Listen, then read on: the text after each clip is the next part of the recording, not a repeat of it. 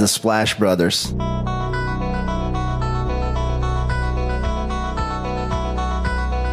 The Splash Brothers, is that? The Splash Brothers. Splash Bros. The bond that you guys share being the Splash Brothers and everything.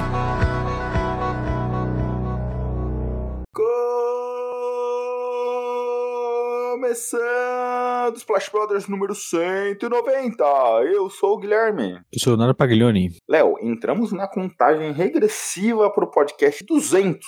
Alguma programação especial? Por enquanto não, né? Mas teremos aí um bom tempo pra pensar, né, Gui? Porque estaremos aí no meio da off-season. Dois Draft, meses e né? meio. É. Bem, se não temos ainda uma programação especial pro draft, Léo, podemos dizer que temos algo programado para a edição cabalística que marcará ali a menos de 30 dias. A gente estava até fazendo as contagens hoje, né? Quatro edições pro draft. É grande momento e, de repente, a edição também depois da, do jogo 7, né? Então, Pra variar, né? NBA faz tudo isso, aí chega, agora dá uma relaxada, três semanas de finais e tudo mais, pra gente ter um jogo 7 ali na semana do draft. Mas, Léo, posso dizer que acho que esse foi a edição que eu mais vi prospecto, hein? Já até entre a gente, soltei meu mock draft ali das quase 40 primeiras escolhas. é draft já se aproximando, né? E, e nada que o Ibamiama também não, não faça você se empolgar mais ainda, né, Gui? Não, não, mas olha, te contar, Leonardo, que o Embi já é carta marcada. Eu tô animado com Podzensky, AirPod na escolha 32 pros Spurs, hein? E achei que você ia querer o Bilal também no Spurs, companheiro de Wemba. Não, mas o, o Bilal começou o prospecto, a análise ali dois meses antes, cotado pra 35, 40. Agora o Bilal já tá, já é quase prospecto de loteria. Então, sonhar com o Bilal é, é um sonho distante, Léo. O Bilal tá em crescimento, né, Gui? Isso aí a gente não pode negar. Exato. Bem, hoje parecia uma conversa meio louca, Léo, há umas três semanas atrás, mas eu acho que o Bilal vai competir com o Dick. É, vai ser uma competição dura, hein? É, exatamente. Bilal Colibali é, é o Grade A Dick. Grady Dick, exatamente. É, bem, mas o Francisco Colibali aqui eu sou fã, viu, Léo? E aí, acho que a gente já pode ir adiantando um pouquinho, né, Léo? Porque o pessoal vai acompanhar muito de, de finais aqui, estamos prestes a começar. É, se você que ouve o podcast já sabe se temos jogos 7 ou não, é, entre Heat e Celtics. Mas essa edição, edição falaremos de center, ainda queremos falar de sleepers, ainda queremos falar de mock draft. E aí são mais quatro edições com essa que sai até chegarmos o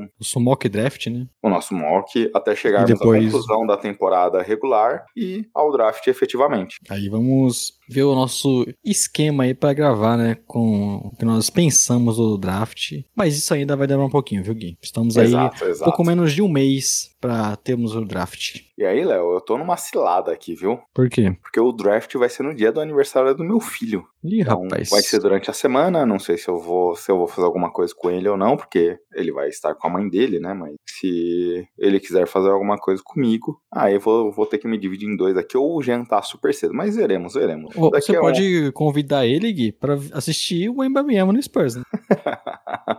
Exato, Léo. É o momento, Bem, vamos- você, é o momento que você converte de vez o seu filho pra torcedor do Spurs, Gui. É, é, precisa dar um tempinho aqui, Léo. Vamos ver. Mas começando as efemérides, eu direi que essa efeméride, Léo, é só vamos poder efetivar ela se tiver jogo 7, viu? Porque é uma é uma efeméride meio malvadinha, Léo. Tem um, tem um joguinho de pimenta nela. Porque olha só, é, há um ano atrás, né, nessa segunda-feira, tínhamos um jogo 7 entre Celtics e Miami Heat. O Celtics venceu. Então, é, essa efeméride pode trazer ali uma correlação com um passado não tão distante. Nessa mesma segunda-feira, dois anos atrás, Léo, o Heat era varrido pelo Milwaukee Bucks. Então, eu, se eu fosse torcedor supersticioso do Miami Heat, não ia querer o jogo 7, viu? O jogo 7, pra quem é torcedor, já é difícil por si só. Mas com todas essas zicas aqui na data, melhor evitar, né? É... Nessa semana que passou, nos despedimos de Carmelo Anthony e em 29 de maio de 84 ele completa aniversário. Não costumou trazer esse tipo de informação, mas foi essa foi uma partida icônica que deu o que definiu o futuro da liga nos anos seguintes. Em um 30 de maio de 2016, o Warriors fechava a série por 4 a 3 contra o OKC, Oklahoma City Thunder, e aí a gente veria na off-season daquele ano KD, Kevin Durant é, se juntando ao Splash Brothers, se juntando a Golden State, levando seus talentos para São Francisco. Muita gente disse que naquela derrota, os jogadores ali, o Kevin Durant e os jogadores do Golden State Warriors começaram a pensar nessa possibilidade de troca. Mas como é um jogo de semifinal de conferência, normalmente não é o tipo de informação que eu trago, mas essa eu achei interessante. 31 de maio de 93, Michael Jordan fazia 54 pontos contra os Knicks, e quem assistiu Last Dance lembra desse momento, pois é o jogo seguinte que envolveu a polêmica das apostas, onde é que o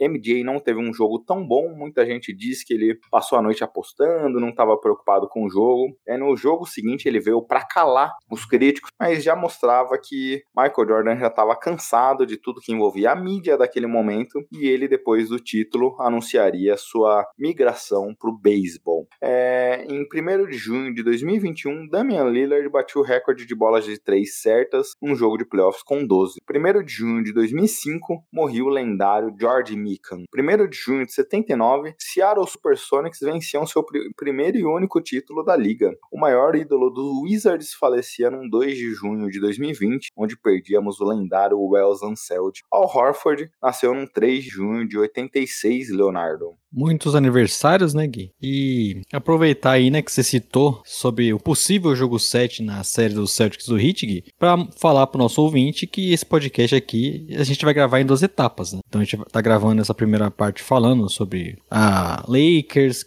já tivemos o desfecho da série, né, Nuggets e Lakers, com o Nuggets avançando, vamos falar também de, de, de prospectos, e nesse podcast também vamos falar sobre a série dos Celtics atualizada, né, já vamos gravar depois do jogo jogo 6, que é no sábado. E então o nosso ouvinte pode ficar despreocupado que vamos estar atualizados. Aí é só saber depois se vamos ter jogo 7 ou não. Porque aí o jogo 7 vai ser numa segunda, né, Gui? Exatamente, Léo. E aí eu te fiz uma pergunta em off, você não me respondeu. Agora eu vou te jogar ao vivo, mas você é o editor, você pode também cortar essa parte se você quiser e deixar ela em off. Mas teremos podcasts especiais para os jogos a partir de agora? Pô, a nossa tradição diz, né, Gui? Tradição pelo menos de um ano, né? Não sei se a gente fez em outros, mas. Fizemos, fizemos no auge da pandemia, Léo, era uma delícia trabalhar de home office. Nem sempre a gente gravava de madrugada, tinha uns dias que a gente gravou na hora do almoço. Pô, foi, foi bacana, viu? É, a gente pode, né, sempre, no dia seguinte do, do jogo da final, gravar um podcast. Não vai ser como a gente fez em outros momentos, né, Gui? Que você citou a gente gravar no almoço, porque infelizmente eu já não trabalho home office igual era ano passado, mas. É, eu também não, viu? E, e, talvez,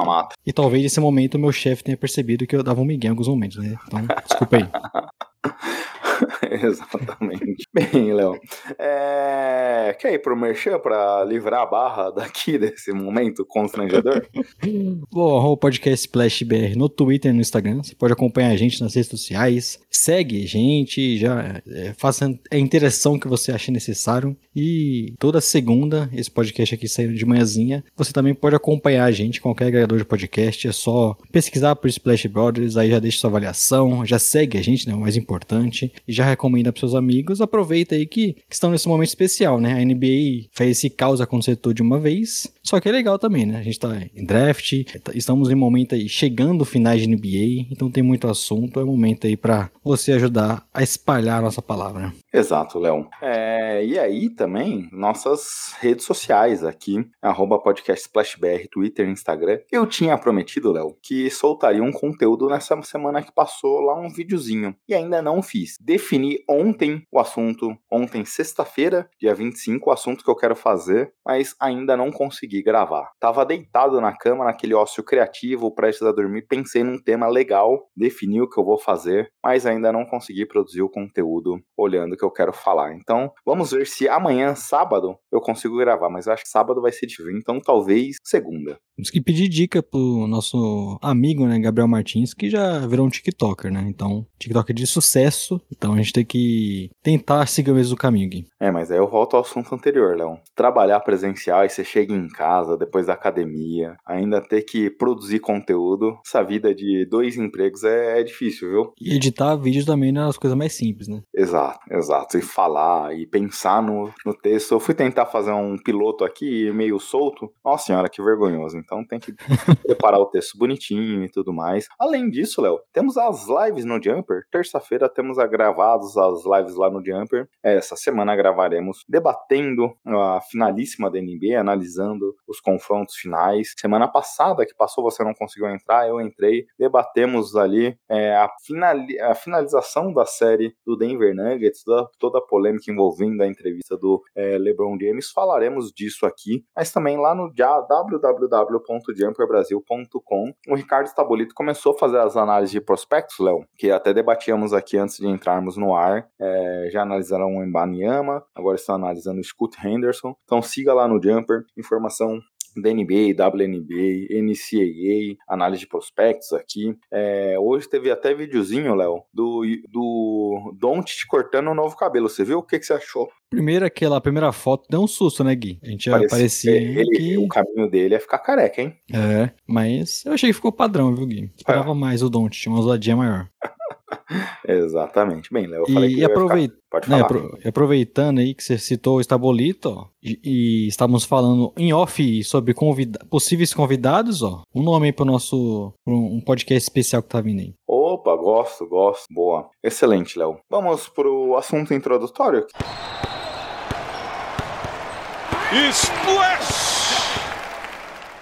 Como não tem assunto introdutório, faremos que nem semana passada, Léo. Falar do assunto introdutório, da série que se encerrou e do time eliminado. A gente demorou aqui para gravar, porque, como eu comentei, a gente gravou ali na live do Jumper é, logo depois da eliminação, aí depois a gente achou que ficou tarde para soltar um conteúdo extra sobre esse jogo em especial, acabamos deixando de lado para falar aqui hoje. 4 a 0 do Lakers sobre o Denver Nuggets. Primeiro debatendo do jogo em si, Léo, da, da série, é porque de um jogo em um ou outro ali, acho que já passou tanto tempo que não vale explorar como foi ele, o resultado do jogo 4. Mas acho que seu panorama aqui do confronto. E tivemos uma série que, apesar do 4 a 0 né, foi bem, bem jogada, bem equilibrada. O Lakers teve bons momentos. Tivemos aí o LeBron James, talvez tendo seus principais momentos nesses playoffs, né, conseguindo liderar o Lakers e ser um cara que infiltra mais, que consegue ser esse jogador que a gente está mais acostumado, conseguindo é, pontuar bastante.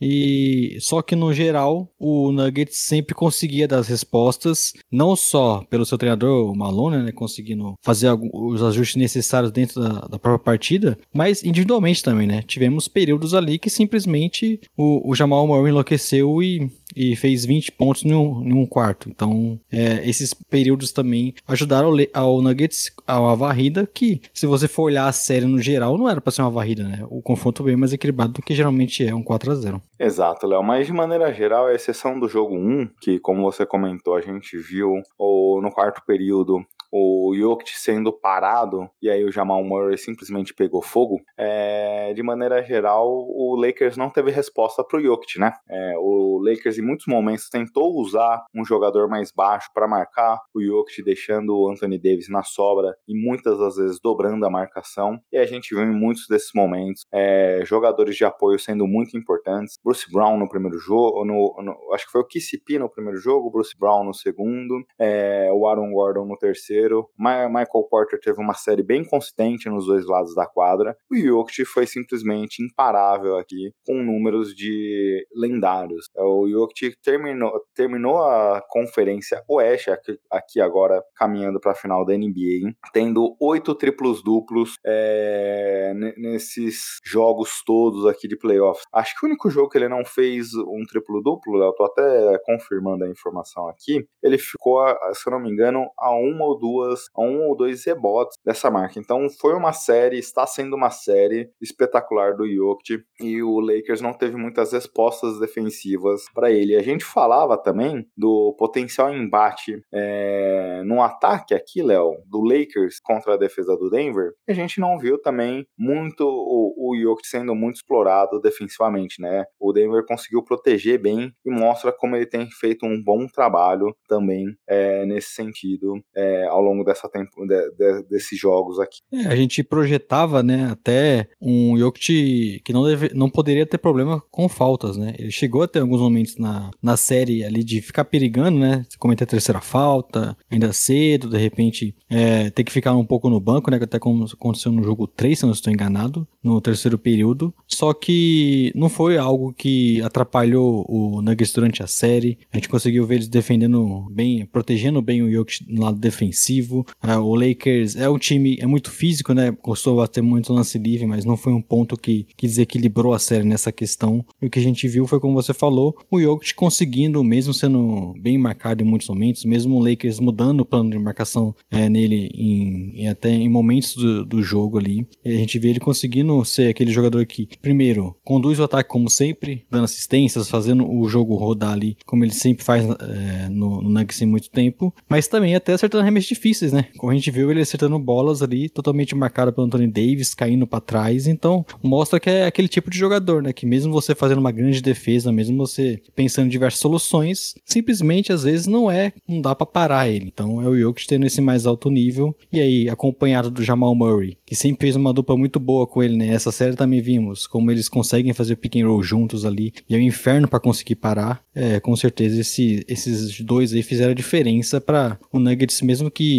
tendo momentos bons do Lakers na partida, conseguindo, conseguindo ganhar todos os jogos. Exato. É, o Jokic teve aqui na série 28 pontos, é, quase 15 rebotes, quase 12 assistências, 1.3 roubos e tocos nessa parte, nesse confronto. Então foi uma série onde ele conseguiu se aproveitar muito bem. Mais 50% de aproveitamento de field goals, mais de 47% de aproveitamento nas bolas de 3, quase 80% de aproveitamento nos lances livres, chutando 7 sete lances livres por partida. O Lakers teve muita dificuldades para pará-lo, né? É, acho que esse foi o grande fator da série, como o Jokic conseguiu produzir. É, e aí, quando esse time do Denver é um time complicado, eu lembro quando a gente falou aqui no, no momento das ações, a gente elogiou muito o trabalho do Denver, Léo, porque era um time que historicamente teve problemas defensivos. A gente sempre comentou aqui como é, esse time tinha um ataque muito bom, mas sofria nas questões defensivas e como como também as peças nem sempre tiravam o melhor proveito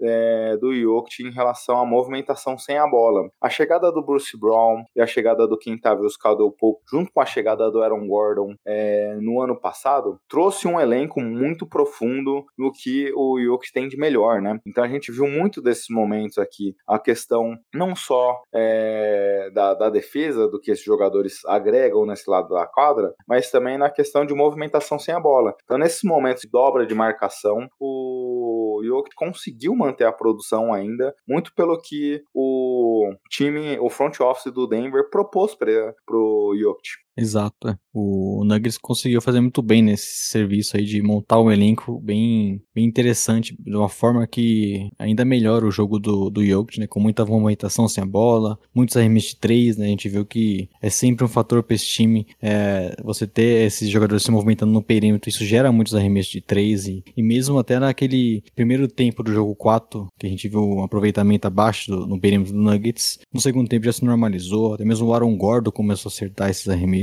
então, o elenco que o Nuggets conseguiu montar, de, de, ali no início, né, a gente já previa que seria muito forte, acho que só em quadra só ainda fortaleceu ainda mais, e ainda tiveram o luxo, né, de conseguir o Bruce Brown vindo do banco. O jogo teve uma série muito boa também, muito consistente, nos dois lados da quadra, e acho que deu tudo certo aí essa, essa montagem do Nuggets, eles conseguiram provar nesse momento, né, no momento mais crítico da temporada, num duelo tão difícil contra o Lakers, que é, eles conseguiram reforçar bem, atender esses pontos e melhorar defensivamente, né? O Aaron Gordon, que o Aaron Gordon é um sonho, né? Tá nesse Nuggets, fazendo a função que ele é, que é pedida, se, tendo o seu valor, a gente vê muita importância dele nesse time, não só no lado defensivo, né, até mesmo como ele foi importante no lado ofensivo nesse último jogo, então é um time que foi muito bem montado e, e merecidamente conquistou o West pela primeira vez na, na história. história. Na história, exatamente. E aí você falava também, Léo, é, da questão do Lakers ser um time muito mais físico, mas a gente teve algumas lições, né, nesse sentido. Acho que o Denver, ali de maneira bem é,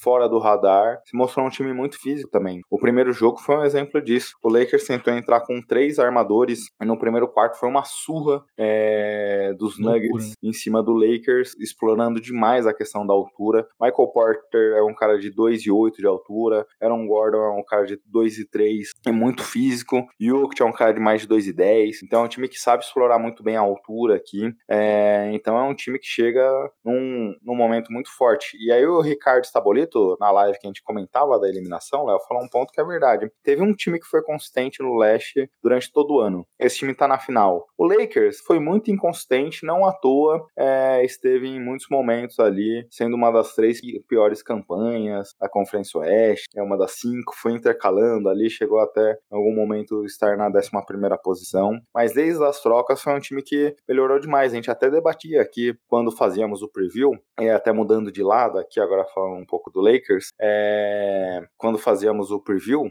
da, dos playoffs, de como o time poderia eliminar o Memphis, era um time que a gente via como um potencial favorito, independente da sétima posição, porque era um time que, nesse intervalo curto de jogo, conseguiu demonstrar muita qualidade, conseguiu demonstrar uma defesa muito forte é, e jogar um pouquinho mais em velocidade, imprimindo um ritmo de jogo interessante. É, de certa forma, não é o que o Lakers espera, não é o que o LeBron também espera, e a gente vai falar um pouquinho da entrevista do LeBron já já, mas pro que foi a temporada do Lakers, estar entre as quatro melhores campanhas da NBA foi um baita resultado. É, pelo que a gente viu, como o time começou, né, é bem surpreendente, né, se a gente voltar lá para dezembro, janeiro, falar que esse Lakers chegou numa final de conferência, mesmo sendo varrido, teve bons jogos, então é, acabou que no final o time conseguiu ter um bom desempenho, conseguiu achar a sua forma de jogar. Eu acho que o mais importante, conseguiu encontrar alguns caminhos. Não é à toa o time melhorou com a saída do Westbrook, né, que não encaixava no time, mas com a volta do, do Anthony Davis, com o time conseguindo jogar com o LeBron e Anthony Davis juntos, eles conseguindo ter uma sequência importante de jogos. Isso fez com que outros jogadores que já estavam na elenco até crescessem,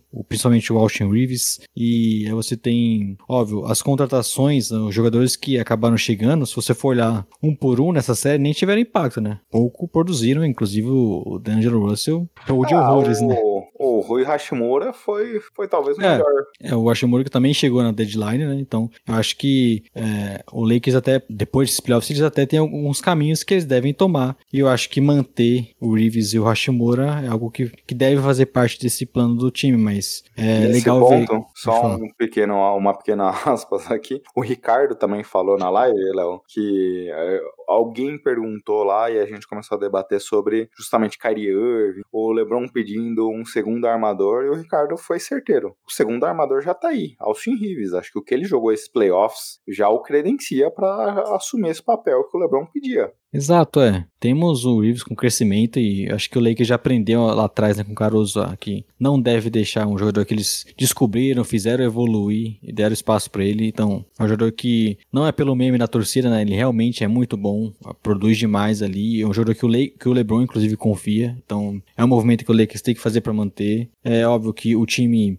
a gente citou lá atrás, né, como essa troca melhora, melhorava o, o elenco do, do, do, Lakers, que era sempre um problema, então você tinha mais peças. Como eu tava falando, no final, esses jogadores acabaram nem produzindo tanto, né, o Low, o Malik Beasley saiu da rotação, o Vanderbilt se mostrou um jogador muito limitado ofensivamente, por isso nos playoffs ele acabou perdendo espaço, mas é um Lakers que, com esses contratos também, tem um pouco mais de mobilidade, né, para pensar, é, voltar aquelas especulações que sempre acontecem, né, mas sendo mais é, realista, poder continuar tendo o elenco com mais peças, podendo é, desde o início ter, quem sabe, uma campanha mais regular, para aí sim poder chegar numa série contra o Nuggets, que você citou, Ricardo, né? Chegar numa série contra um time que é formado, que já sabe sua rotação e poder é, bater de frente, né? A gente via como o Lakers, o Darvin Ham tava tentando achar a rotação nos playoffs, ele mudava de jogo após jogo, é, não, não dá para você em dois, três meses mudar totalmente a história de um time e chegando para disputar, como vocês falaram, de, de pegar um, um, um elenco que já é formado há muito tempo, que já tem a base sólida e que só mostrou isso durante todo o ano. A gente falava aqui, né, Léo, dos acertos do front office do Denver, e fica mais fácil quando você tem o Jokic ano após ano e sabe qual o tipo de jogo que ele faz, qual o jogador que se encaixa com ele, um jogador que é muito móvel sem a bola, um jogador que tem altura para ajudar defensivamente, marca o perímetro, mas que em algumas posses de bola consiga ajudar no garrafão. Fica fácil quando você sabe se olha, Aaron Gordon, Bruce Brown, KCP, todos eles têm um tipo de jogo ofensivo e defensivo de um padrão único. Fica fácil você acertar. Agora o Lakers são diversas variações. É, o time tinha um elenco campeão da NBA, trocou pelo Westbrook. Independente da performance do Russ aqui em LA, o time tinha um time sólido. Não precisava fazer aquela movimentação. Agora é exatamente essa mesma situação, né? É, eu vi muita gente debatendo, Léo, que ah, a diretoria do Lakers poderia ter feito mais, citando até o exemplo do Caruso que você citou. Mas é, a diretoria, de fato, Pelinka tem seus erros, a Ginny Bus cometeu alguns erros também, mas é inegável que a troca pelo Westbrook foi motivada pelo LeBron. O Ricardo, o Ricardo vai ganhar é, um, uma participação, um fee do nosso podcast hoje, Léo. Mas ele lembrava, que eu tinha até esquecido isso, antes da troca ser concretizada, vazou notícias do LeBron, Anthony Davis e Westbrook na casa do LeBron em LA, conversando sobre como seria o time, antes da troca acontecer. Sim. Então, o LeBron forçou, o LeBron pressionou o Lakers a tomar uma decisão em relação ao Westbrook. É, existe o meme dele ser GM ou não, e acho que aqui a gente não quer debater o meme em si, a gente quer debater efetivamente o resultado. Então, o LeBron criticou, tanto que ele termina até a entrevista, é a última pergunta que fazem para ele, na verdade não é nem a pergunta sobre isso, ele responde que não sabe se vai seguir a carreira ou não, e é uma forma, a meu ver, de botar a faca no pescoço da diretoria do Lakers, de querer pressionar para por ações mais concretas. A gente viu, pelo menos nessa fotografia do Lakers, quando o LeBron botou a faca no pescoço da diretoria ou dos jogadores, não saiu um bom resultado. A gente viu aquela situação vexaminosa quando ainda antes da troca do Anthony Davis, que foi algo vergonhoso. A gente tá, a gente viu na época da troca pelo Westbrook e a gente está vendo agora de novo. É esse papel do LeBron incomoda bastante. É, sempre Lakers já tem essa questão também de especulações de All-Star, do nada o Triangle ligado ao Lakers, sabe? Tudo bem, tava lá no jogo, né, mas é sempre um, um fator aí especular grandes jogadores no Lakers, sabe que esse não é o caminho. Primeiro porque é fora da realidade e segundo porque esse Lakers precisa, a gente já falou há muito tempo, né, de conseguir formar um elenco, formar um elenco consistente, que consiga jogar durante toda a temporada não precisar chegar no meio do ano e tá trocando todo mundo. E óbvio que você ter o LeBron James ali, um jogador que vai ter sempre seu impacto ali, não só na quadra, mas fora dela principalmente, isso vai é, botar ali é, uma pressão nos diretores para melhorar o elenco quanto antes, fazer trocas, dar respostas pro LeBron James e, e, e geralmente essas respostas o LeBron quer que seja grandes jogadores, jogadores que ele tem relação, né, como é o caso do Kyrie também, que parece que existe uma pressão do LeBron James pro, pro Lakers conseguir trazer dele. Então é, é sempre muito complicado, né? Essa, esses bastidores aí do, de Los Angeles, porque é sempre muita especulação, muito sonho. Eu acho que no a real hoje seria conseguir renovar esses jogadores importantes e, e montar um elenco em si, né? Não só essas especulações de que é algo que é sempre que parte muito por, por ser o LA e principalmente por ter o LeBron. A gente sabe que, apesar de ser uma pressão ali, o LeBron James não tá ficando mais novo, né? Então ele tem pouco tempo para buscar o seu objetivo, que é novos títulos. Exatamente. É uma situação complicada, porque o LeBron também tá numa timeline curta. É, ele saiu a notícia que ele havia machucado o pé essa temporada, ele forçou é, essa situação para disputar o título. Chegou longe, mas obviamente a frustração dele a gente entende, que é um cara que não briga pelo título, né, Léo? Ele briga pela história, ele briga pra ilha. A questão de ser talvez o maior jogador da história é algo relevante relevante, por mais que nomear alguém qual o maior jogador e tudo mais, a gente nunca conseguirá definir ao certo quem é, qual critério, como saber quem é exatamente. Mas é, o LeBron briga por isso e títulos fazem que essa discussão talvez penda ao lado do Michael Jordan e ele está atrás nesse quesito. Mas é, acho que o caminho do, do Lakers a gente vai debater mais para frente. O caminho já está mais ou menos dado, né? A gente debateu um pouco aqui sobre o impacto de Rives, de Hashimura, talvez algumas peças que não funcionaram e que possam ser movido para trocas. Mas se eu fosse o front office do Lakers, eu não sei se eu estaria tão animado assim para envolver escolhas de 2029, coisas tão para frente assim, Léo. É um perigo, né? Porque a gente tá falando do LeBron, que sacramente mais no seu declínio. O Anthony Davis, né? Que foi legal ver ele voltando a conseguir jogar muitos minutos, só que a gente também viu como ele não consegue ser esse jogador dominante nos dois lados da quadra por tanto tempo, né? Jogando dia, dia sim, dia não. E já é um jogador que vai entrando aí nos 30 anos também. Então você arriscar a escolha de 2029, eu entendo o motivo do Lakers estar um pouco mais receoso, até porque não é que estamos falando de grandes oportunidades, né? Então é sempre meio arriscado, mas é com que o, o Lakers consegue trabalhar hoje. Então, sendo mais realista, buscar essas renovações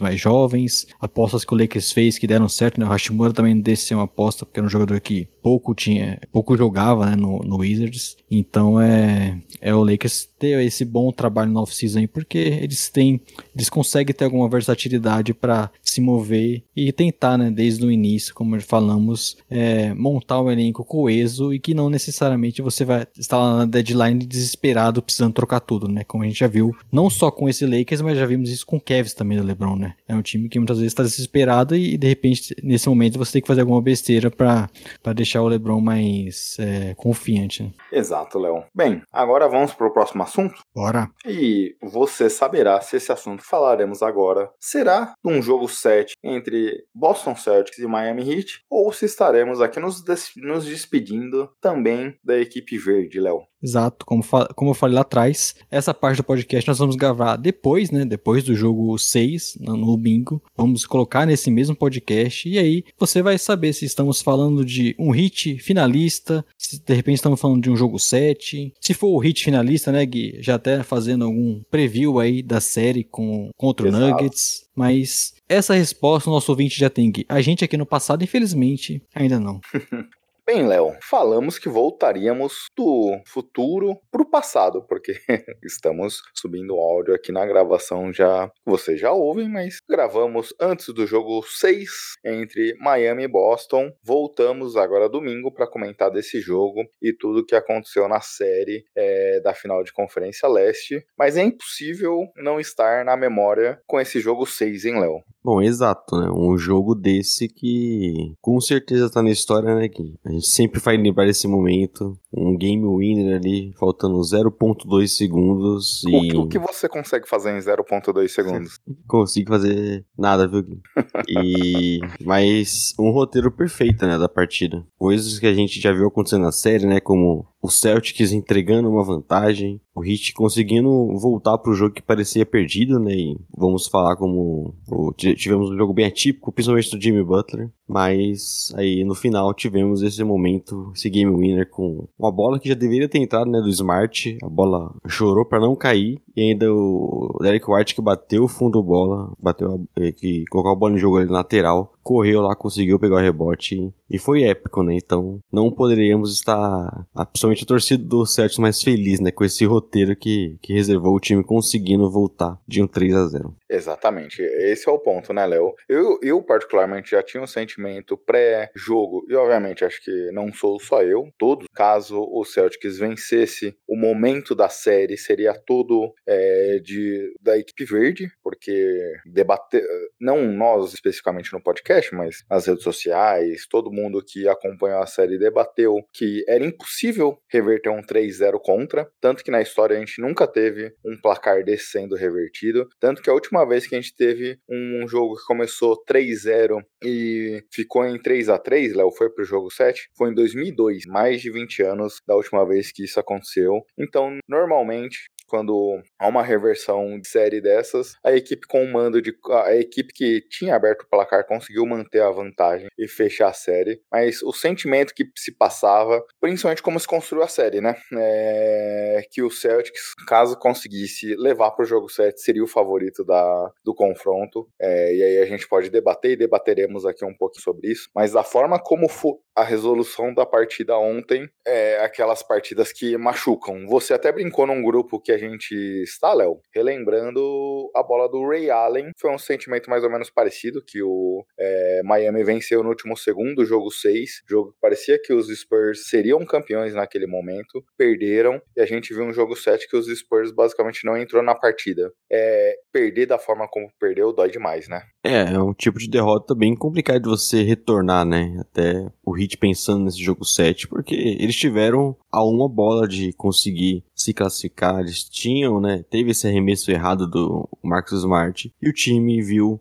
ali até por bobeira deles também, né? A questão do rebote ofensivo ali, o, o Derek White conseguindo fazer esse milagre. Aquela bola que sempre vai ficar marcada, né? Assim como foi essa do, do Allen, assim como foi aquela bola do Kawhi também pro, pro Raptors contra os Sixers. É um tipo de arremesso que muda a história da temporada, muda toda a trajetória, né? O Heat poderia chegar a uma final de NBA e agora com, com essa confiança do Celtics, né? Voltando de um, de um 3 a 0 conseguindo essa vitória absurda. Eu acho que é muito difícil projetar, né? Que o Heat vai conseguir ter um jogo para vencer o jogo 7 fora de casa. Né? Até porque, é, quando a gente olha o... essa semana da série, tivemos o jogo 3 no domingo, N não tínhamos falado desse assunto quando gravamos no último podcast, vivíamos ali o jogo 2 apenas, mas só que o Heat venceu com segurança o jogo 3. Mas a partir do jogo 4, Leon, o Celtics conseguiu voltar a encaixar as bolas de 3 é, nesses playoffs, quando eles fizeram mais de 13 bolas de 3 no confronto, eles venceram o jogo.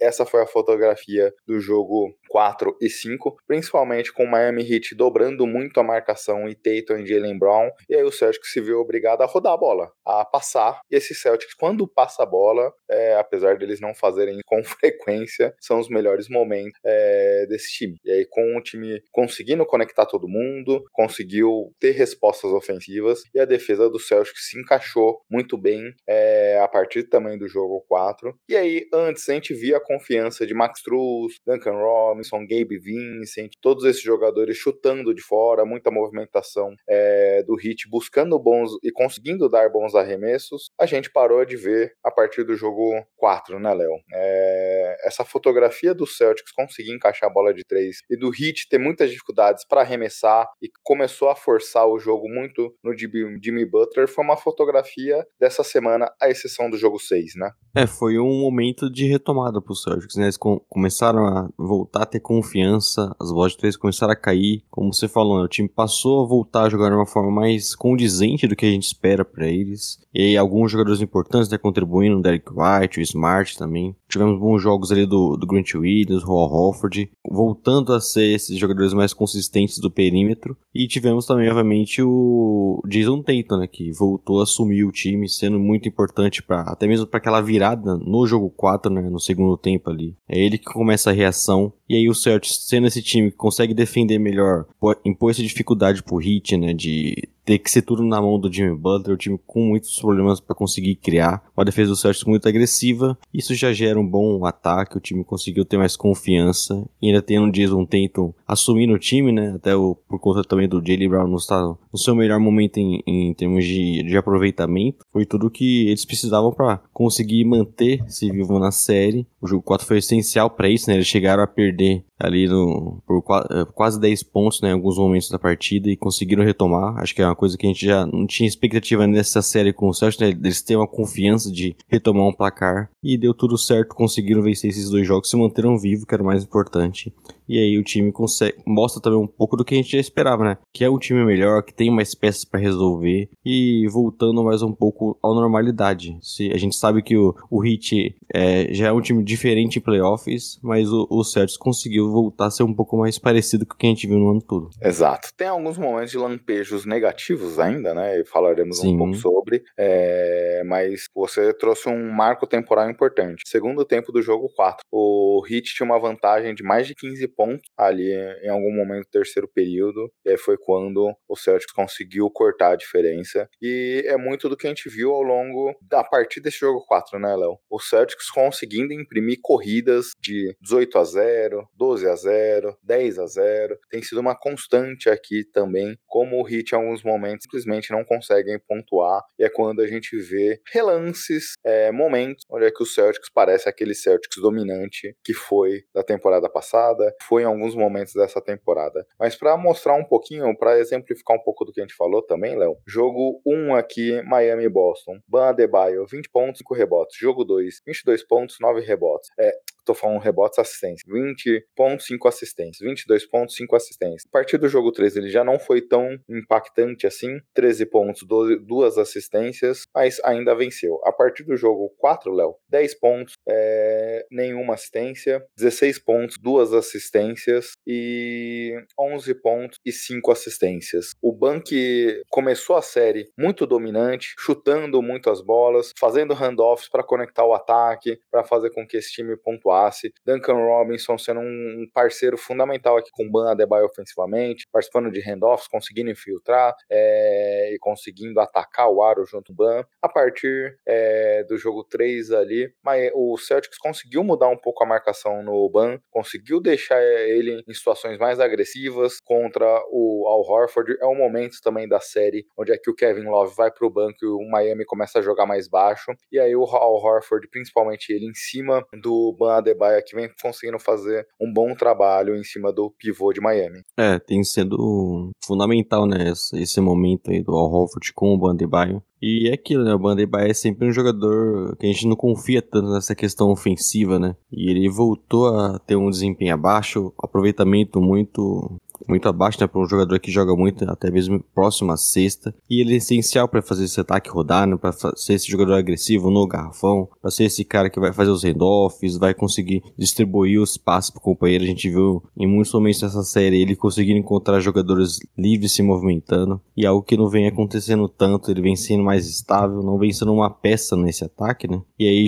juntamente com aquele desempenho também do Butler. Então é um hit que já tem um ataque, né? A gente comentou o ano todo com, com um jogo mais travado, dependendo mais jogar individual, está sem o Tyler Hero. Aí você tem seus dois principais jogadores com problemas na parte ofensiva, tudo para receita para o um desastre, né? E acho que ficou evidente nesses últimos jogos como o Hit sofre demais na questão ofensiva e, e os jogadores não estão conseguindo resolver sozinhos. Uma, um ponto que exemplifica isso que você falou, Léo. Bandebaio nas vitórias aqui, chutando do, 12 bolas por partida, 57% de aproveitamento. É, nos, nos jogos que o Miami perdeu, chutou 13 bolas, chutou mais, mas aproveitamento de 42%. O aproveitamento caiu quase 15% aqui, um pouquinho mais de 15%. É, para um jogador que chuta muito próximo do, do, do da zona restrita, um jogador que está próximo do aro, mostra como também o Celtics conseguiu é, defender melhor esse garrafão a partir do, do, dos momentos onde tiveram vitórias, né? Então é, é um pouco disso. O,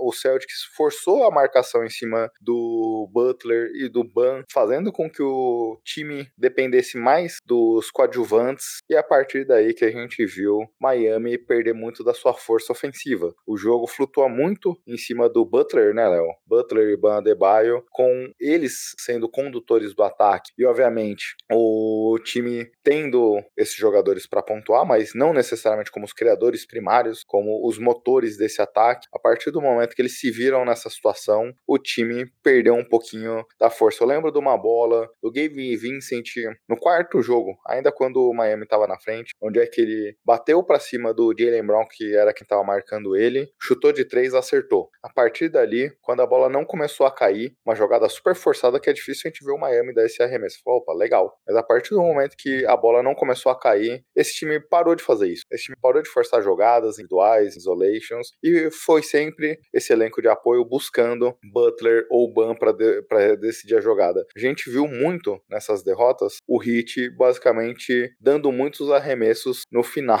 do cronômetro. Tem sido uma máxima aqui nesses últimos jogos, né, nessas derrotas. Mostra como o time, como você falou, o que a gente viu da, durante toda a temporada, um ataque muito travado, voltou a aparecer. É, você é um time que depende muito, né, dessa, desses jogadores conseguindo individualmente resolver, porque o ataque do Hit ele não é sempre que flui, as bolas de três não, não caem sempre, né, e esses dois jogos, como a gente tá falando, jogo 4 e jogo 5, as bolas de três não estavam caindo, os coadjuvantes não estavam conseguindo é, jogar na melhor forma, o Kyle Lowry que tava voltando a ter bons jogos, né, ser um cara mais consistente nos playoffs também, voltou a, a ter partidas abaixo, então o time começou a sofrer muito ofensivamente, foi aí que eles necessitaram, né, do, do, do Butler resolvendo um pouco mais, e foi algo que não aconteceu, ele também que teve aproveitamento abaixo, teve dois jogos bem complicados, quando a gente estou o Bandebaio também não, não apareceu muito bem, então o time começou a sofrer bastante de conseguir pontuar no Celtics, que por outro lado começou, como a gente falou, né, começou a aproveitar esses erros e gerar bola de trade, gerar um jogo mais coletivo, a gente sempre citou, né, como é bom o elenco Celtics, e a gente viu isso no jogo, no jogo 4, como o, Smart o, o, e o Derek White foram importantíssimos acertando os bolas de 3, o Jimmy Brown voltando a acertar arremesso também. Então é algo que estava bem abaixo no, no time do Celtics, nesse jogo coletivo, essas peças individuais, e começou a acontecer justamente como eles começaram a parar o ataque do Heat, e isso gerou uma confiança para eles não necessariamente jogarem, né, como a gente sempre fala, naquele jogo individual, tentando aqueles arremessos difíceis, que é geralmente quando o Celtics tem seu aproveitamento abaixo.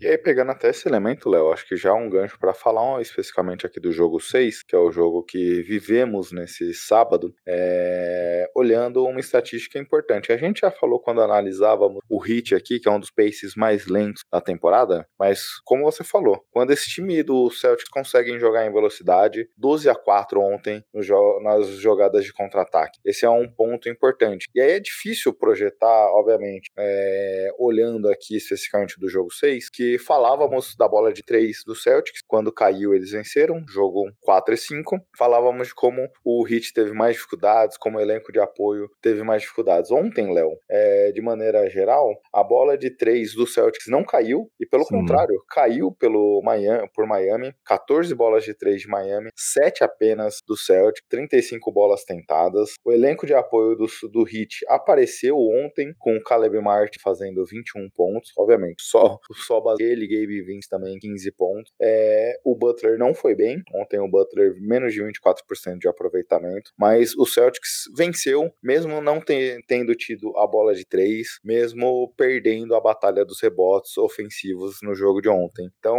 é uma vitória que é, é vai ser difícil a gente imaginar o Caleb Martin tendo uma produção como essa, as quatro bolas de três na partida. É, então é difícil a gente imaginar quais seriam os caminhos para o Heat vencer, mas falando do jogo ainda 6, também é uma fotografia interessante pra gente entender como essa série é de muitos altos e baixos, né? O Celtics vencia a partida até numa margem de 10 pontos, com o Butler jogando muito mal e mesmo assim deixou o quarto período, tomou uma corrida no quarto período de 31 a 25. Quase perdeu essa partida ontem. Então, como a gente vê a irregularidade, né? Se eu não me engano, a primeira bola do quarto período já é um turnover do Jalen Brown. É do, do Marcos Smart. Depois, segunda jogada ofensiva, Jalen Brown pega um rebote ofensivo, vai passar para fora, dá um passe errado. Mostra como esse Celtics também é muito inconsistente, comete muitos turnovers. Exato, é um time que é estranho né, análise desse Celtics, porque, como você falou, eles tinham um jogo muito bem controlado. Por mais que tinha coisas a melhorar ali nessa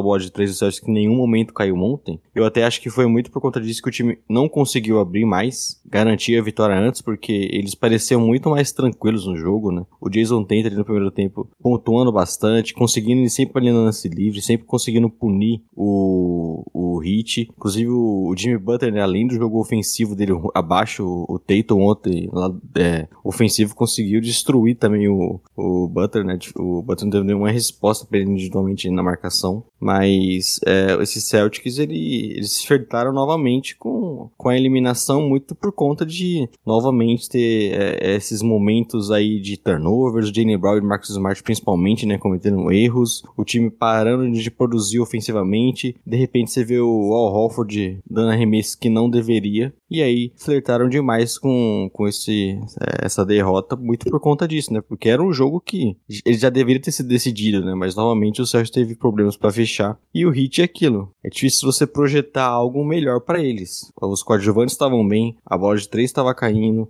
eles não cometeram turnovers como foi no jo nos jogos passados, né? Só cinco turnovers durante toda a partida. Eles tiveram um grande momento ali até com o Buddy na questão de rebotes ofensivos. Então, o rebote ofensivo que até foi um problema no início do jogo, eles conseguiram ser bem mais dominantes que o, que o Heat e que são geralmente as chaves né, das partidas. O que acabou faltando durante todo o jogo, né, como a gente citou, Banda e o Butler bem abaixo. E mesmo assim tiveram chance, o Duncan Robinson teve um final ali importante, né? O Caleb Martin foi um jogador que meio que manteve o hit no jogo até o último período. E aí depois o Duncan Robinson apareceu, teve arremessos importantes do Jimmy Butler até voltando no final ser um cara aí que consegue pontuar mas já era tarde, né? Conseguiram ainda a virada, o que já foi histórico, mas ainda tiveram essa, essa crueldade de perder naquela bola. Mas eu acho que pelo jogo como total ontem, o, o Celtics foi bem melhor. Por mais que a gente olhe para esse time e fale, né? Eles poderiam ter sido uma partida muito mais tranquila, eles poderiam ter conseguido é, uma vantagem antes e, e, fechar esse jogo, né? Então é novamente aquela, aquela coisa, né? O Celtics venceu, mas fica essa, esse asterisco de que eles acabam complicando jogos que não deveriam. Exatamente, essa é a resposta do jogo de ontem, obviamente. A vitória acabou tendo um sabor especial por forma como aconteceu, mas eu, se eu sou o treinador, eu não estaria feliz com todos os pontos aqui do jogo. Tanto que, Léo, até me chamou a atenção.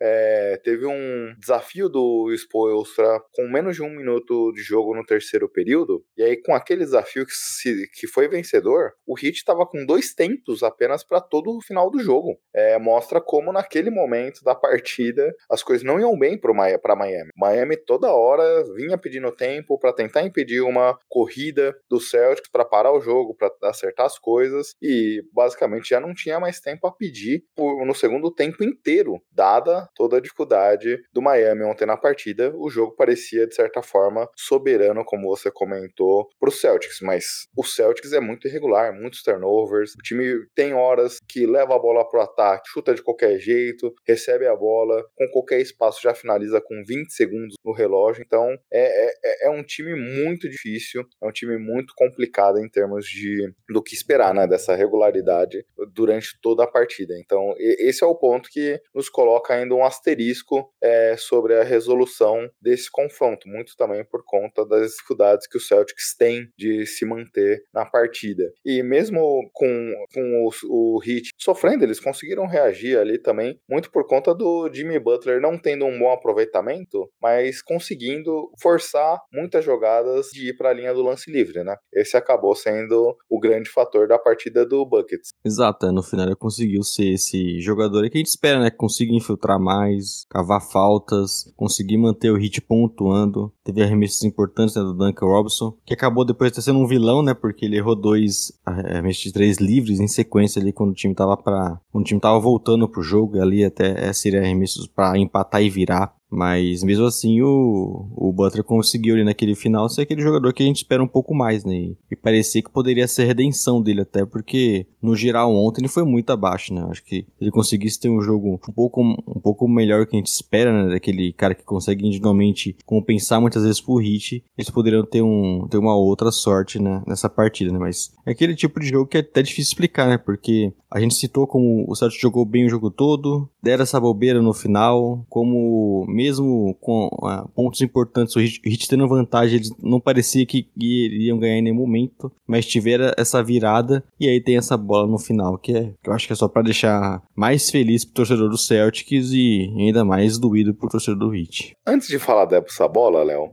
é, o que dizer do, do desafio do Joe Manzula? É, ele desaf é, desafiou, é? né?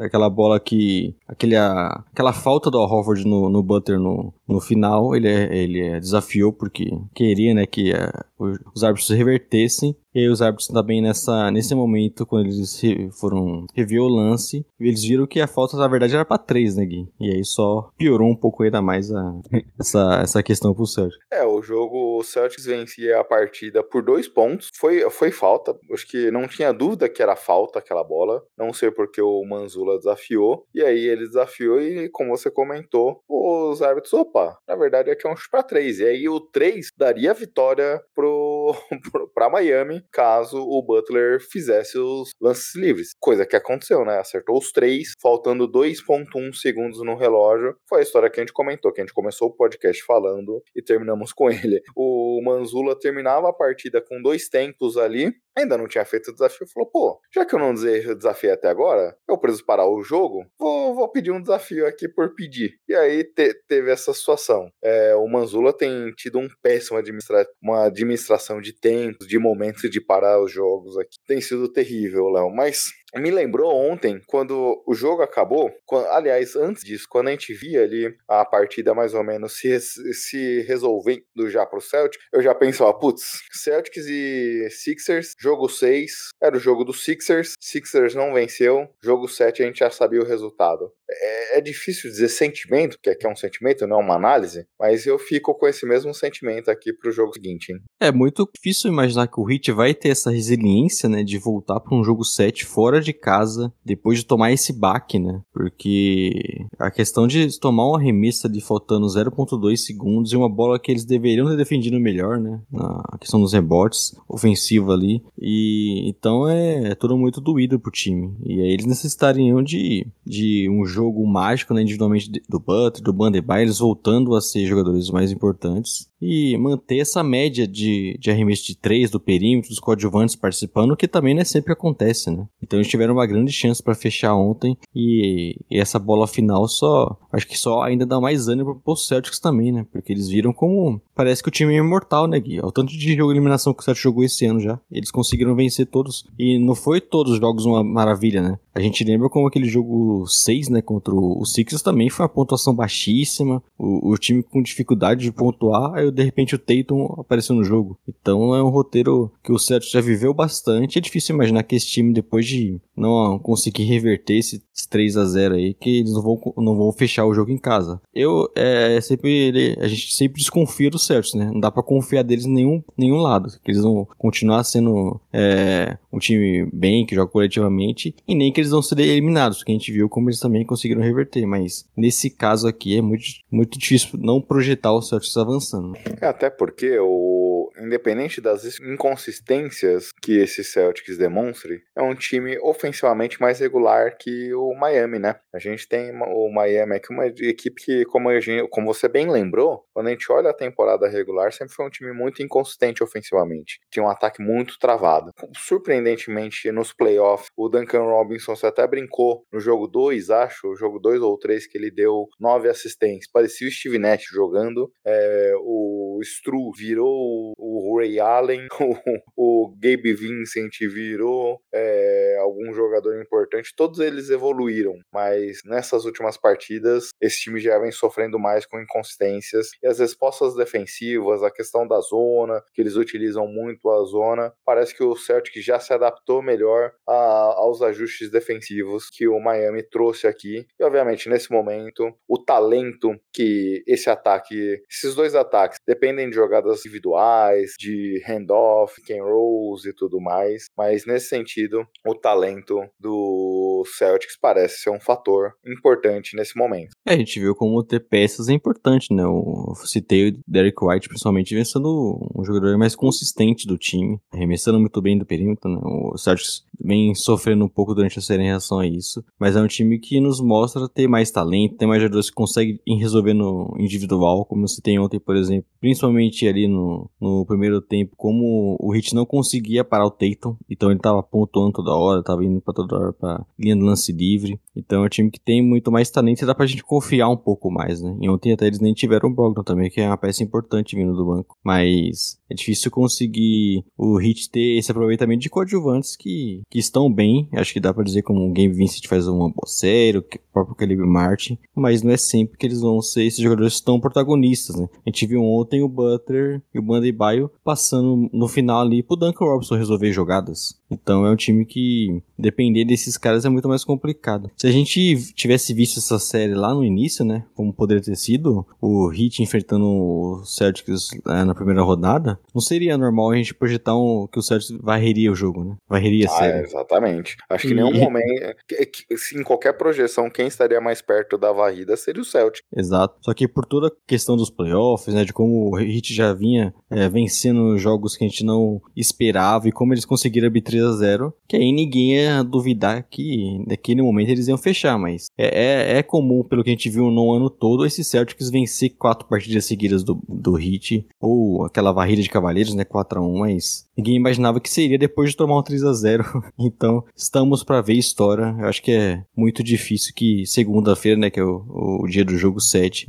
é muito difícil que não saia o Celtics vencedor em casa, né? Mais um jogo Mas, a- 7. mas acho que a história do jogo vai ser essa, Léo. É, obviamente. Gravaremos aqui, né? Tentaremos gravar logo depois da partida, nem que seja uma pequena pílula debatendo ali um pouco do que aconteceu. Mas, de maneira geral, é, a impressão que eu tenho. Só tem um resultado possível nessa, nesse jogo 7. Aliás, dois. Mas só tem uma peça nesse tabuleiro. Ou o Celtics vence ou o Celtics perde. A impressão que eu tenho é essa. Porque se, o, se a gente estiver debatendo nesse podcast extra a vitória do, do de Miami, é porque o Celtics cometeu muitos turnovers, cometeu muitos chutes é, forçados. E aí, obviamente, a partir daí não, não foi necessariamente é, um jogo coletivo de Miami, algo nesse. Pode me surpreender, mas eu acredito que o, só tem um resultado que sai, só tem resultado que sairá da mão do Celtic nessa partida, nesse confronto. Então acho que, é mais, acho que é mais ou menos por aí, né, Léo? É difícil projetar, né, que o Heat consiga vencer. Óbvio, o jogo 7 muitas vezes é um jogo com placar mais baixo e tudo mais, só que, pô, você tá jogando em casa, voltando de um, de um 3 a 0 pra fechar a série, pra ir pra uma final novamente, pelo segundo ano seguido, tendo o elenco melhor, a confiança do Celtics me parece que vai estar muito acima do, do Heat, né? É, é nessa que a gente acaba se decepcionando com o time, né? É,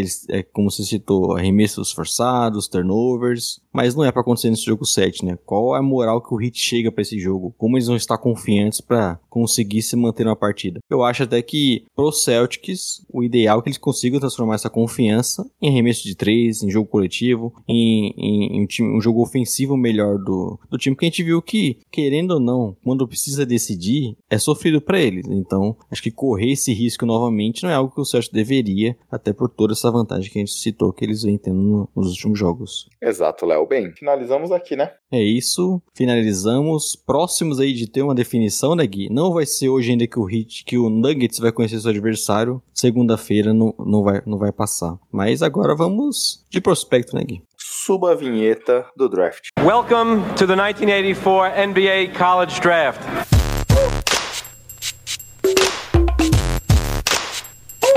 With the first pick in the 1997 NBA Draft, the San Antonio Spurs select Tim Duncan.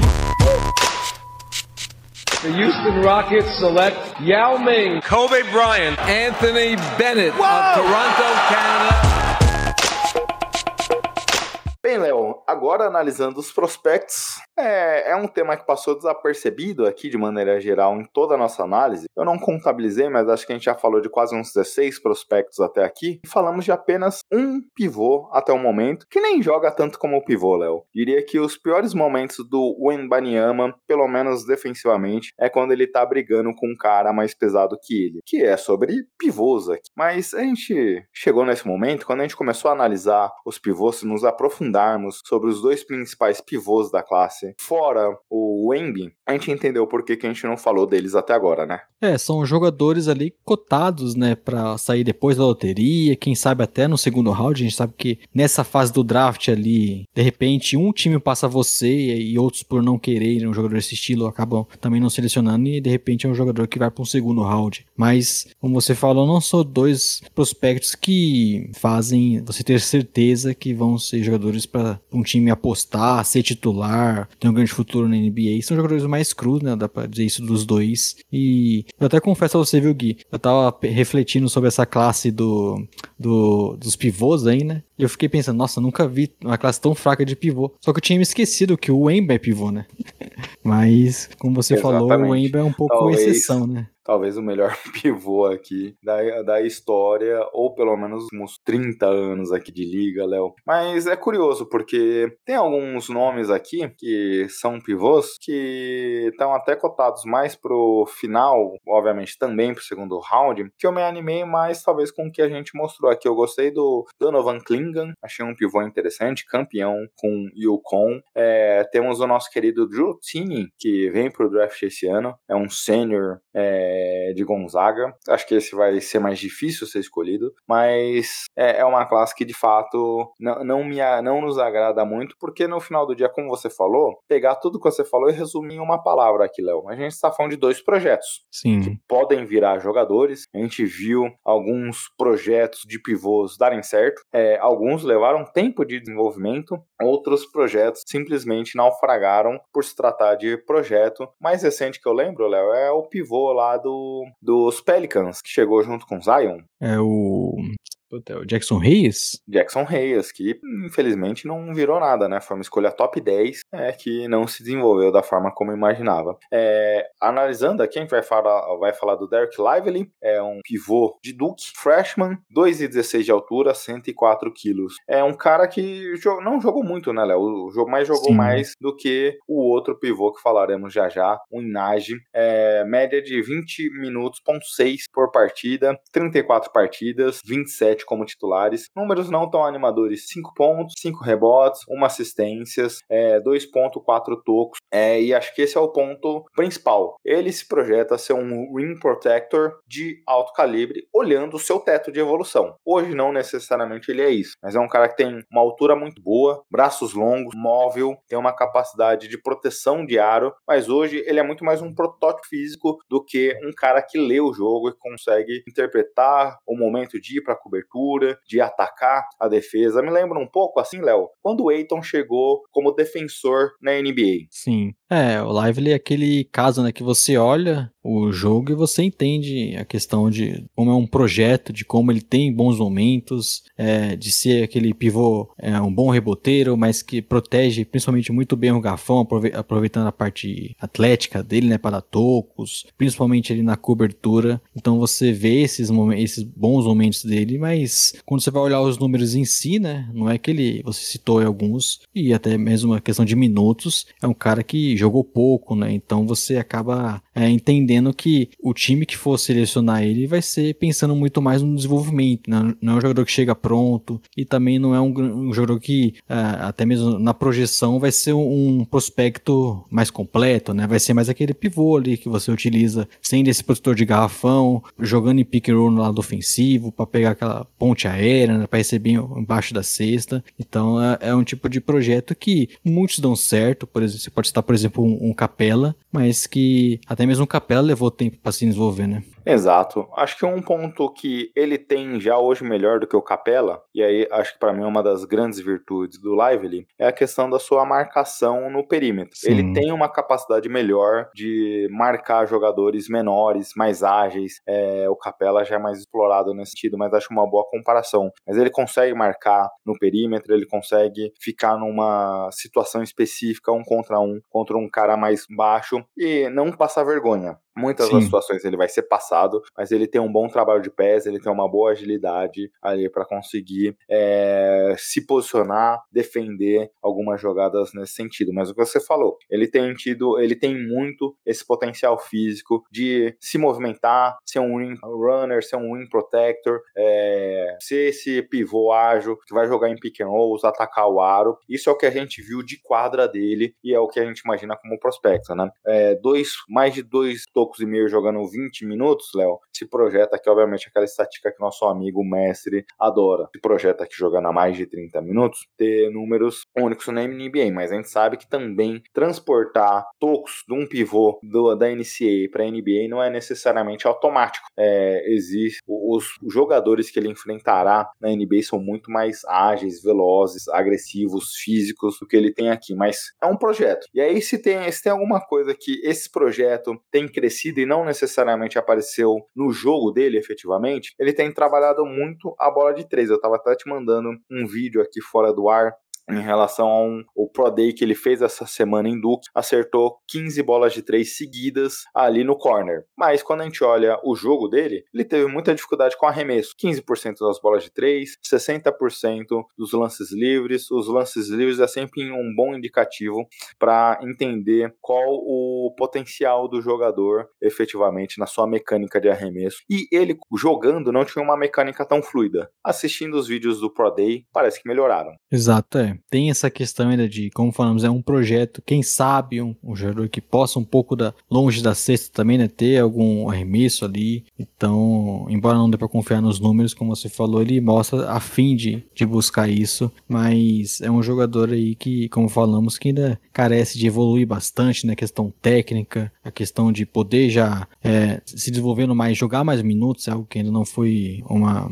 o que aconteceu na carreira dele. É, ele também, até para não citar, né, para não falar que, que eu acho que ele vai ser só um produtor de garrafão, você vê também, aí é novamente, né, é, o asterisco, de alguns momentos ele conseguir receber ele no pick and roll e conectar um passe para perímetro, então pode ser um jogador que não é aquele pivô que não pode receber a bola porque não vai saber o que fazer, mas isso é ainda é, projetando o teto que ele pode chegar, né, e pensando que o time vai ter um trabalho aí para se desenvolver, não é aquele tipo de jogador que que aquele, aquele time tá tentando disputar ali alguma coisa que tá geralmente no final da primeira rodada vai buscando. É, independente até do time que o pegue esteja num processo de reconstrução, talvez não seja tão interessante, né? Porque vai, ele vai precisar jogar, ele vai precisar ter minutos. Eu acho que nesse primeiro ano o ideal seria ele trabalhar as suas refinar seu jogo, porque aí só para refletir em números, Léo, 15% de aproveitamento em jump, jump shots, é, menos de 30% de aproveitamento em hooks aquela jogada que o Karim Abdul-Jabbar eternizou,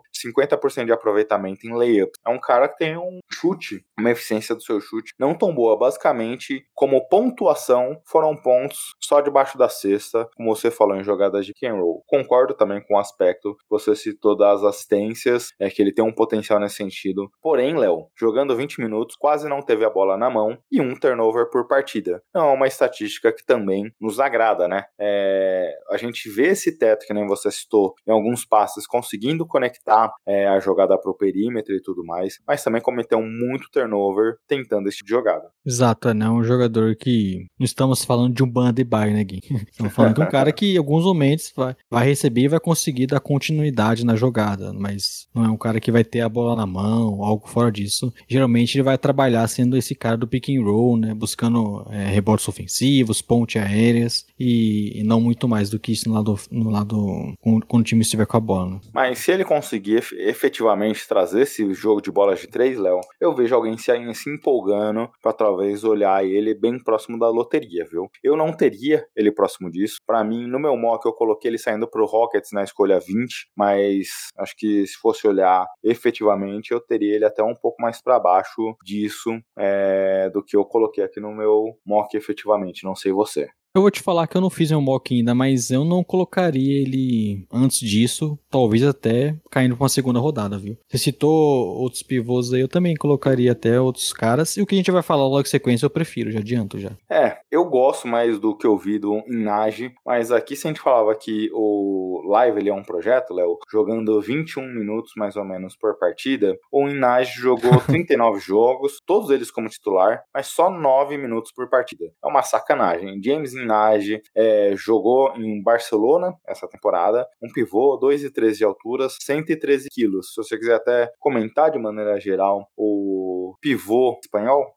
é, é o, o pivô que é um pouco parecido até com, com outro que a gente falou, na questão de ser esse jogador com a envergadura muito. chama muita atenção, dando muitos tocos, né, se aproveitando aí dessa parte física para conseguir proteger o garrafão. É, ele tem a, é, a versatilidade de conseguir contestar é, arremessos mudando de direção, né, porque ele tem essa envergadura é, muito chamativa. Léo, das jogadas é, que ele esteve próximo, uma taxa de 5% de tocos em todas as jogadas. Então ele é esse cara que tem essa. Como o Gui também falou, e acho que é bom de ressaltar. Jogando poucos minutos, então isso a gente não viu por tanto tempo acontecendo durante toda uma partida, mas já mostrando esse, esses bons momentos, principalmente nessa questão é, defensiva, que também chama atenção a agilidade dele. Ele é um pivô, mas é um cara muito ágil, então ele consegue marcar no mano a mano. Até mesmo você vê algumas jogadas dele lado ofensivo, conseguindo bater para dentro de outros pivôs e conseguindo passar porque ele é muito ágil. Mas acho que o que mais chama atenção é um pouco até parecido com o prospecto que a gente já citou de Duck. Ele, esse cara com esse potencial defensivo de ser uma máquina de tocos e rebotes, né? Exatamente. Ele é um cara que tem um bom trabalho de pés, por exemplo, que o Lively não tem. Ele já consegue é, se movimentar melhor, como você comentou, um pouco mais ágil. Ele já tem uma leitura melhor como help defender. Então não, não, a gente não vê ali só em posição física. Aqui a gente já vê em posição física e também um, um pouco mais de QI dentro do jogo. Então já consegue, em muitos momentos, a gente vê ele fazendo o drop, o drop coverage, que é aquela situação quando tem um pick and roll, ele afasta, ele mantém a proteção. É,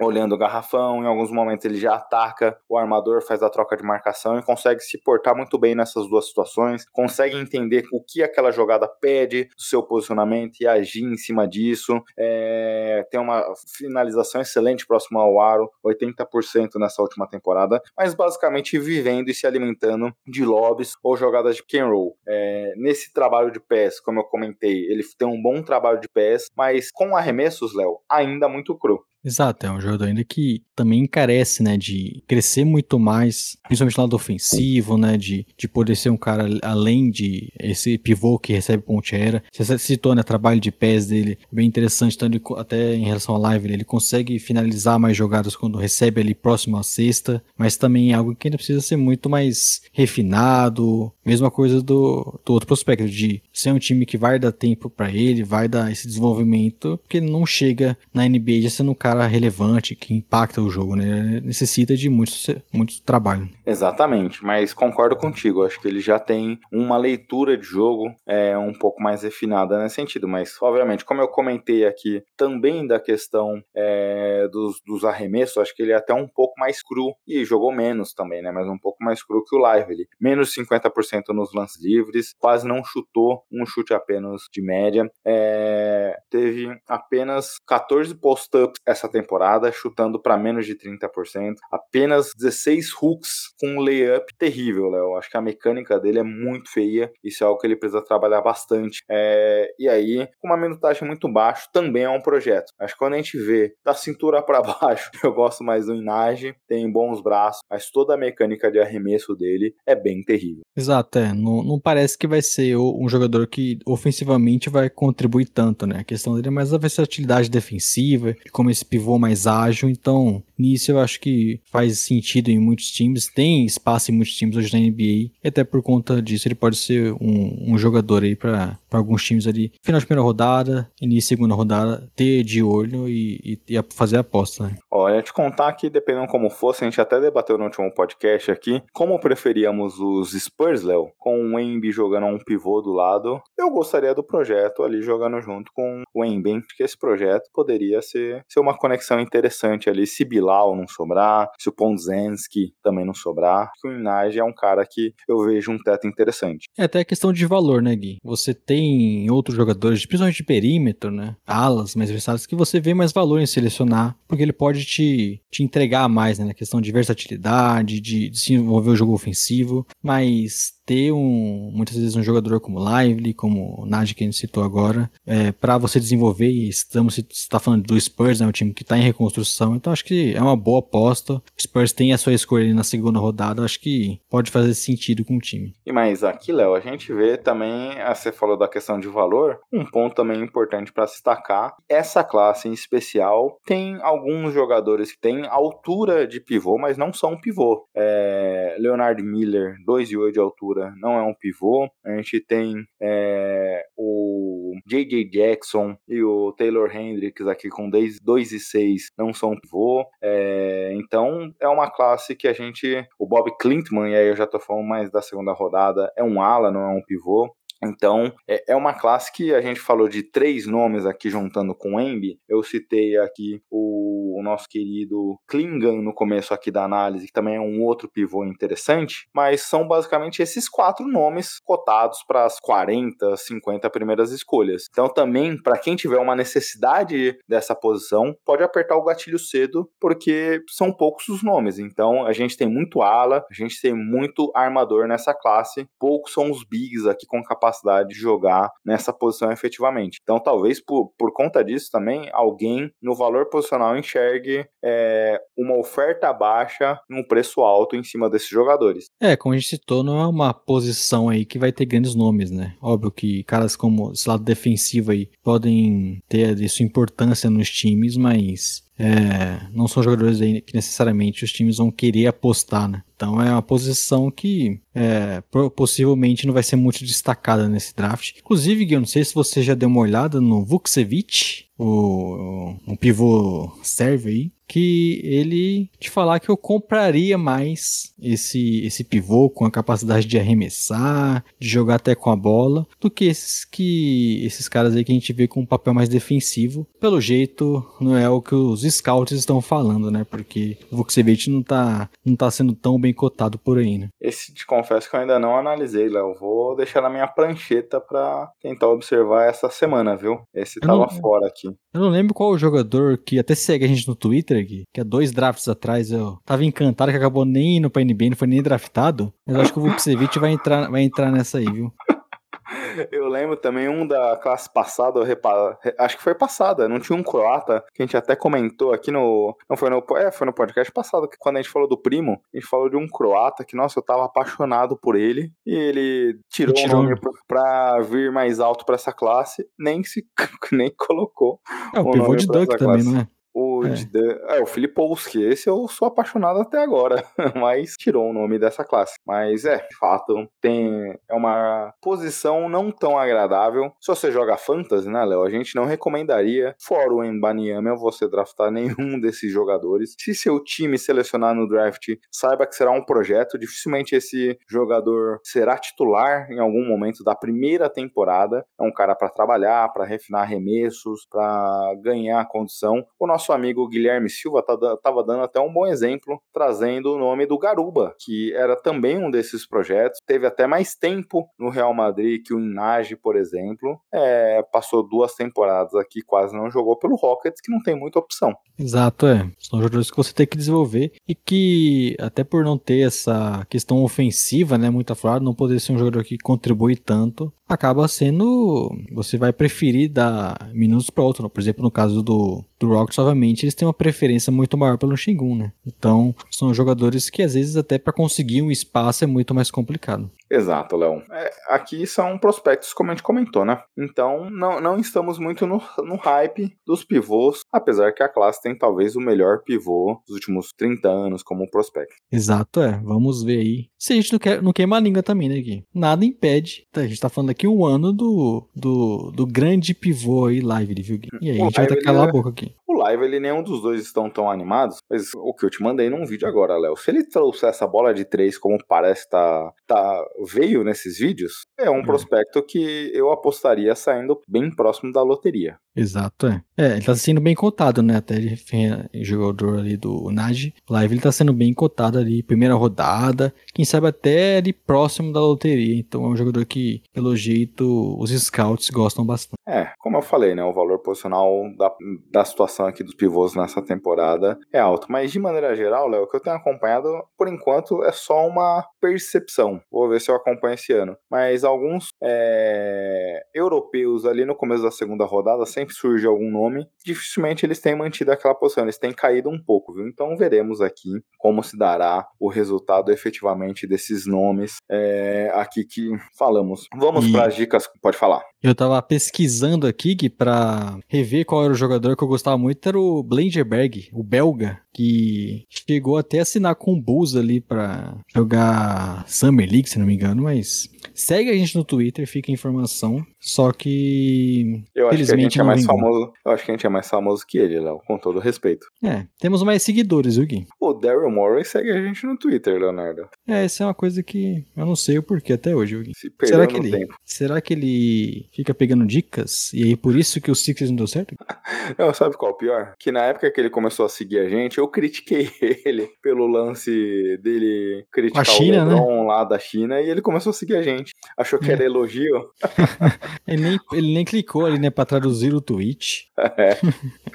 Vai saber, viu? Splash Brothers, sei lá o que, que ele pensou. Bem, Léo, vamos para as dicas culturais? Quer começar?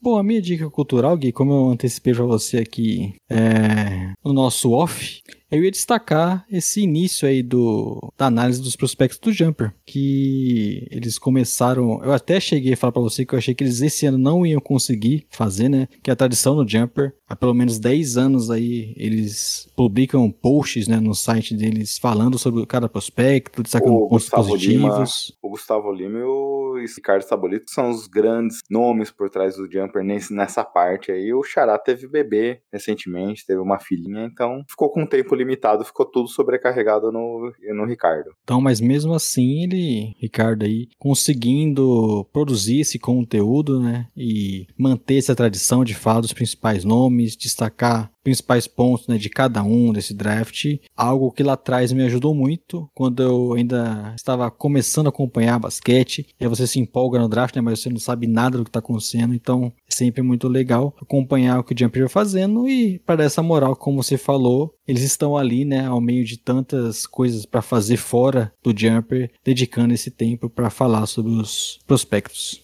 Boa dica, Léo. Sempre bom compartilhar. Quem também tá produzindo esse conteúdo em especial, porque é o momento que a gente mais se diverte, né? Esse momento aqui de finais de NBA, junto com pegando ali os temas para efetivamente o draft, é o momento que a gente mais se diverte. Te confesso que nas duas últimas temporadas, na, na última temporada principalmente, foi uma temporada cansativa, extensa, rápida e tudo mais. Eu tava mais cansado quando chegou nessa época. Confesso que esse ano aqui eu tô super animado, conseguindo analisar mais prospectos do que eu imaginava. Então, é, tem sido bacana aqui. Vamos ver, né, Léo? O Jumper sempre faz a live ali na hora do sorteio. Vamos ver se a gente é escalado esse ano novamente. Vamos ver, vamos ficar ansiosos aí esperando o convite. Será, será que eles vão chamar a gente pra fa- participar do mock draft? Porque lembrando, Léo, aqui a gente precisa matar a cobra e mostrar o pau, né? O ano passado, na escolha 12, foi a 12? Foi, foi a 15, Charlotte? não, foi a 15. A gente Pro pegou a segunda escolha do Hor- Hornets. pro Charlotte Hornets escolhemos Jalen Williams, calouro sensação, nova, um dos novatos da temporada, a seleção de novatos aqui. Quando a gente criticou, quando a gente selecionou muita gente, falou, putz, Jalen aqui, não foi um Rich? Tá aqui, Léo. É, mostramos aí que estávamos certos, viu, Gui? E de repente, nesse draft, aproveitando o momento, né, que a gente mata a cobra e mostra o Bilal.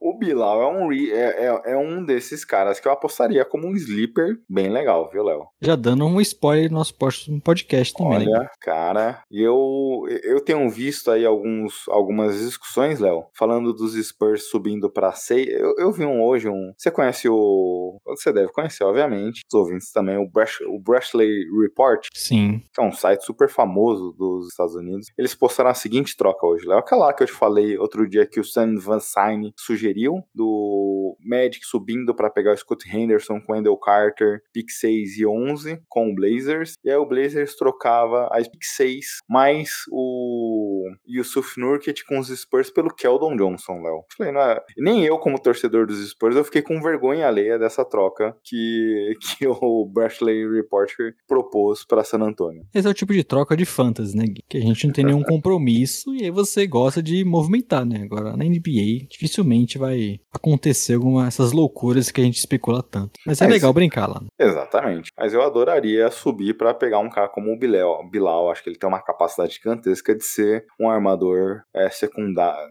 Não um armador, porque ele é um ala, mas um criador secundário aqui de muito talento de qualquer time da NBA. Evoluindo o arremesso, né? Se você tá Exatamente. curioso pra saber sobre o Guilherme, já adiantamos que é um nome. Exatamente, Léo. É, bem, finalizamos. Ah, falta a minha dica cultural. Vou indicar aqui a série é, sobre o Succession, série da HBO. Essa semana tem o último episódio que teremos aqui a conclusão de uma das séries mais fenomenais da história recente aqui da TV fechada. Muito boa. Fica a recomendação aqui do Succession, que meio que cria uma história fictícia em torno da família Rob, do Robert Murdoch, o fundador da Fox, Fox News e tudo mais. É uma história bem bacana, Léo. Falar que eu pesquisei esses dias para assistir essa série. Vou ver aí se eu pego essa off-season pra assistir. Assina a HBO, né? Excelente. Então finalizamos aqui, Léo. Os ouvintes saberão, se tiver jogo 7, provavelmente a gente vai soltar um podcast extra falando do, das finais aqui, ou não, se a série for concluída. Antes disso, nos vemos na quinta-feira com o primeiro jogo das finais. É isso, um abraço e tchau, tchau. Uma ótima semana a todos. grande abraço e tchau, tchau.